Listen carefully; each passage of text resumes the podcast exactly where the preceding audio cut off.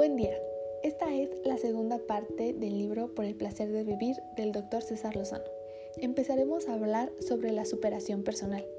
Una parte de la población mundial siente temor o remordimiento cuando acepta ser feliz sin pensar que Dios nos dio la vida para ser felices, con todas las variables que se presentan en el camino.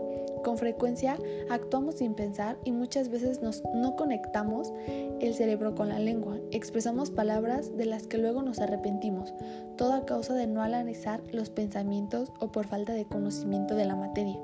Hay que aprender a tener inteligencia emocional.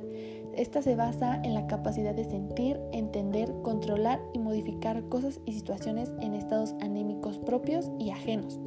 Pues una persona que trabaja de forma favorable su inteligencia emocional puede ser capaz de modificar su inteligencia intrapersonal.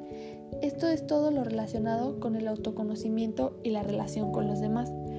Así como he aprendido que el amor es la fuerza más poderosa que existe, capaz de modificar el destino, nos atrevemos también a decir que el miedo es una fuerza contraria, más implacable que también puede alterar el destino en forma de negativa.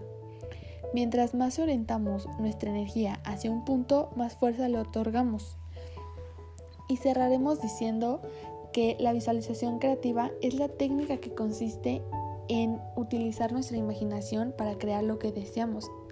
Como dijo Albert Einstein, si lo puedes imaginar, lo puedes crear.